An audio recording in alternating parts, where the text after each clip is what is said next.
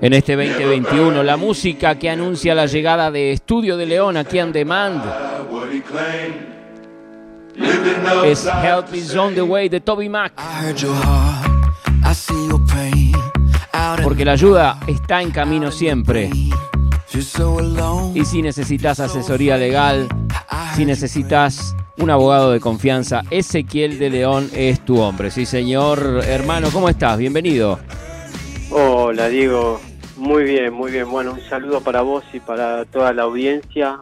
Eh, acá muy contento de compartir un jueves más. Eh, así que como siempre, tomando unos mates, es la hora del mate jurídico. Es el mate jurídico, es el segmento semanal en el cual nosotros recibimos información eh, legal, nos eh, desasna en cuestiones legales para que podamos estar tranquilos, ¿no? Hay cosas que uno no maneja y es importante siempre tener un abogado de confianza. Por eso yo te recomiendo que lo llames a Ezequiel de León si tenés alguna consulta al 11 66 06 40 86. Ese es el teléfono que tenés que agendar, tenerlo ahí como 000 AAA Ezequiel de León, por ejemplo, para que te aparezca primero en la agenda.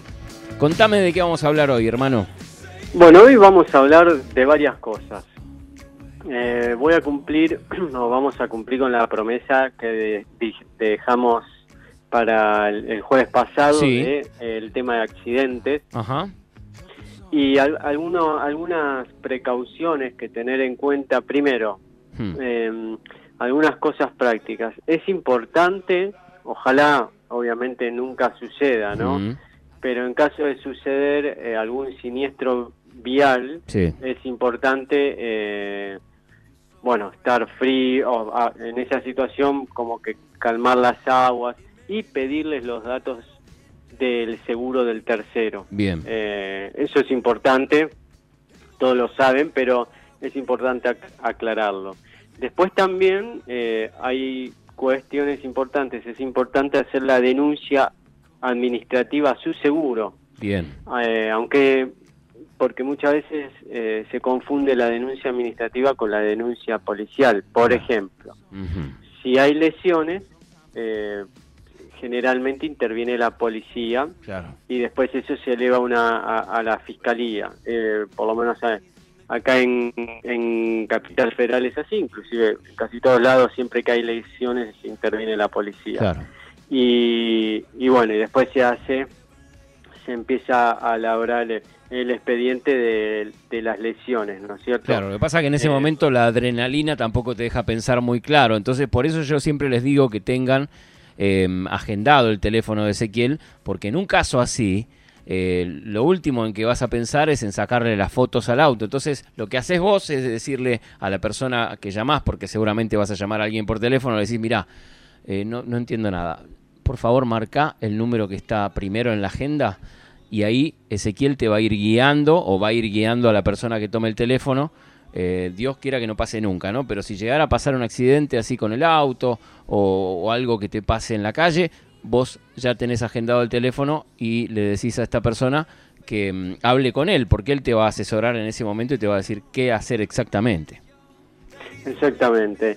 Bueno, y después otra cuestión importante, bueno, viene la policía, supongamos que haya lesiones, eh, y la, la mayoría confunde la denuncia policial, porque mm. le empiezan a tomar declaración, eh, si hay testigos, salen testigos, mm. con la denuncia al seguro. Eh, la denuncia al seguro es un requisito que lo pide la ley de seguro que tiene 48 horas para, entonces deberá, una vez que pasa el momento, mm llamar a su seguro y decir tuve un siniestro vial, mm. cuándo fue, le van a tomar los datos del hecho. Muy importante individualizar el hecho, las calles, el horario, son cuestiones importantes a la hora de después eh, realizar el reclamo judicial, ¿no es cierto? Y después también algo importante es eh, una, una, una vez que la precaución, o sea, ojalá nunca pase, como siempre decimos, decimos. Y si llega a pasar, que sea, digamos, el mínimo daño posible. Entonces, mm, tratar de cumplir con las normas viales. Siempre que se está en una avenida, eh, respetar el límite de velocidad, no pasar semáforos en, rojo, respetar eh, siempre eh, la, la distancia entre auto y auto. Esto siendo, siendo la persona que maneja, pero siendo peatón también tenés que respetar estas cosas, ¿no? Porque si vos cruzás una calle por la mitad de la calle, podés tener este, inconvenientes serios, ¿no? Porque te pueden llegar a atropellar o también después no quizás no se pueda reclamar algo. No, no sé esto, te estoy preguntando, ¿eh? Si uno... Claro, no, no, es verdad lo que decís. Yo lo que estoy diciendo son presunciones que la ley, cuando se empieza a realizar el reclamo, hay preguntas específicas que la compañía de seguro va a hacer. Después en la mediación también se va, se va a ver y analizar el tema de los hechos, hmm. la mecánica del accidente. Y hay presunciones. Si es embestido de atrás, y bueno, generalmente el que lo embiste tiene, eh, lo que dice la, ley, tiene una presunción ya en contra, porque el que viene, el que viene atrás tiene que tener una distancia prudencial, cosa que si el de adelante frena porque, no sé, se pone el semáforo en rojo o X motivo, el de atrás pueda frenar también. Claro. Eh, generalmente, bueno, igual como siempre decimos, hay que analizar cada hecho, ¿no es cierto? Claro pero el que el, el que embiste de atrás siempre tiene una presunción, el que es embestido de atrás siempre tiene una presunción a favor en ese sentido. Y bueno, y como así hay diferentes presunciones en la mecánica, eh, digamos, hay un tratado muy bueno, un libro, quiero decir, de accidentes que empieza a decir todas las presunciones que hay para los peatones, para los autos, o sea que que está bueno tener en cuenta esto, ¿no es cierto? Bien, bien. Ok, ¿y qué más? Eh, en la semana pasada estábamos charlando em, de este tema de la, del ATP, ¿no? Que había algunas personas que ya estaban quejándose porque sus empleadores le habían descontado del sueldo el ATP. Esto dijimos que no era legal.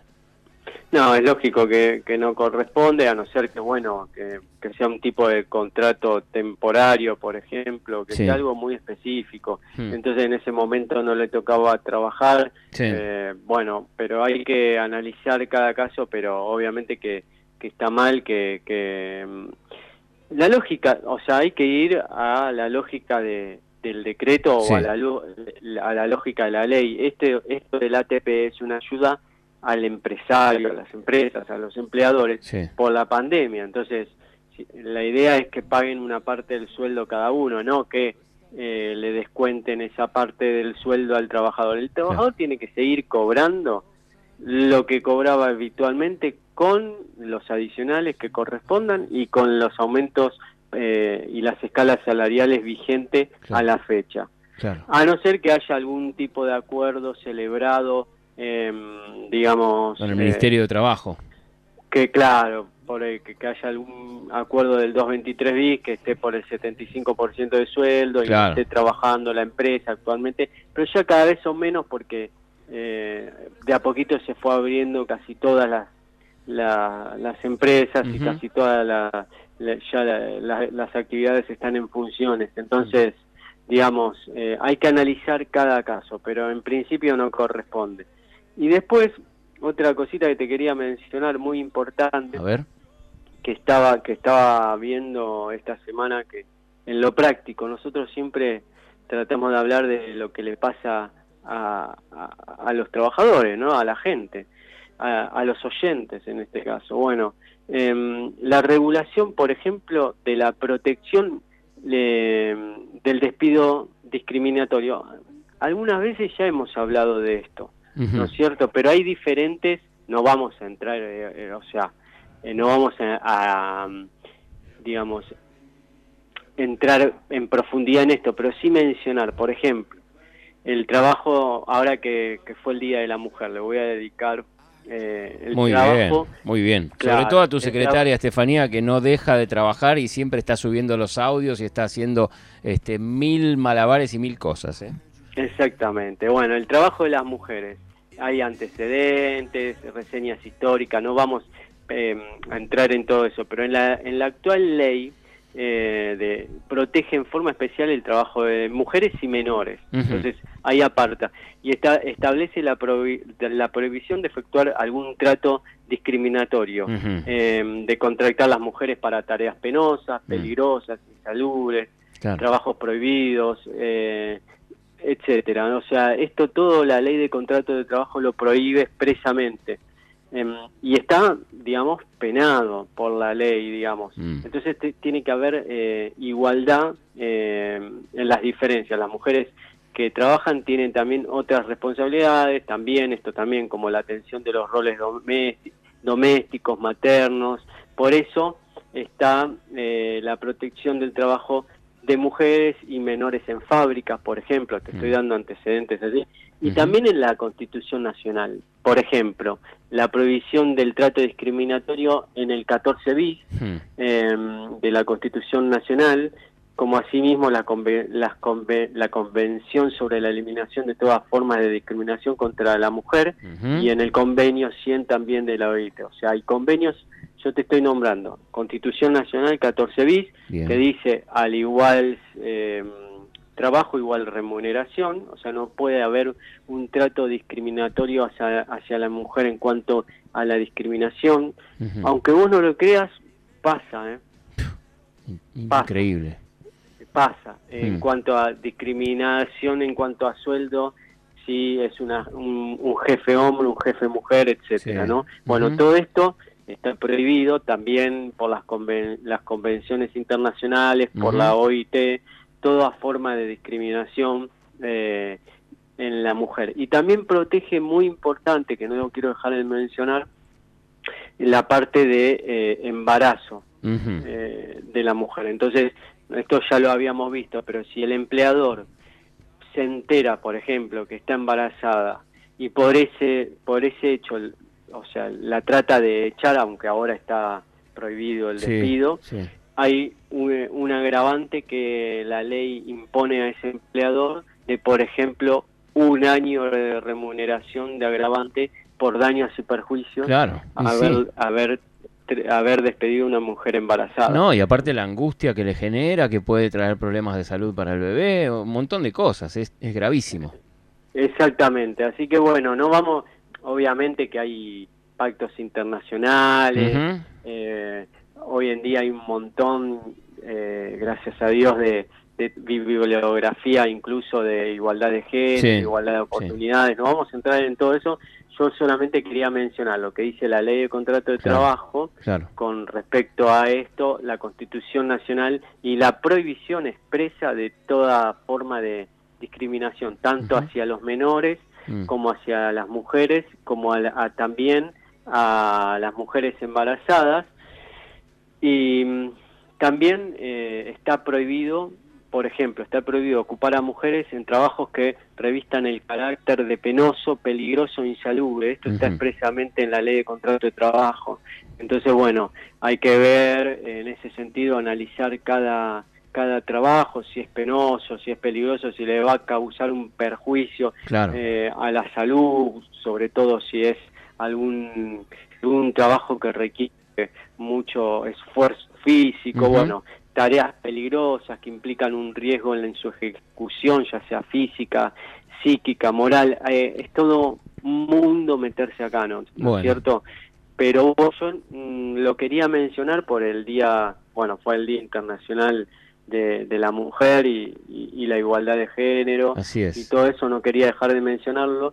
Pero también, por ejemplo, eh, la trabajadora que está que ya tuvo familia y está amamantando también tiene eh, horario de lactancia por ejemplo. Entonces eh, tiene un tiempo para ir a amamantar a, su hijo o puede arreglar con la empresa e irse una hora menos una hora antes para el tema de, o, una jornada más reducida para que pueda llegar si vive muy lejos hmm. porque lo que la ley estipula es que le dé media hora para que la para que pueda darle la lactancia al bebé pero si vive muy lejos eh, ese caso se puede arreglar hay que ver casuísticamente cada caso ¿no? ok bueno Gracias, hermano. Tenemos entonces toda la información em, del día jueves. Como siempre, en este mate jurídico hemos hablado de varias cositas. Eh, que esto van a poder revivirlo. Si ustedes quieren, lo pueden encontrar en la página de Ezequiel de León,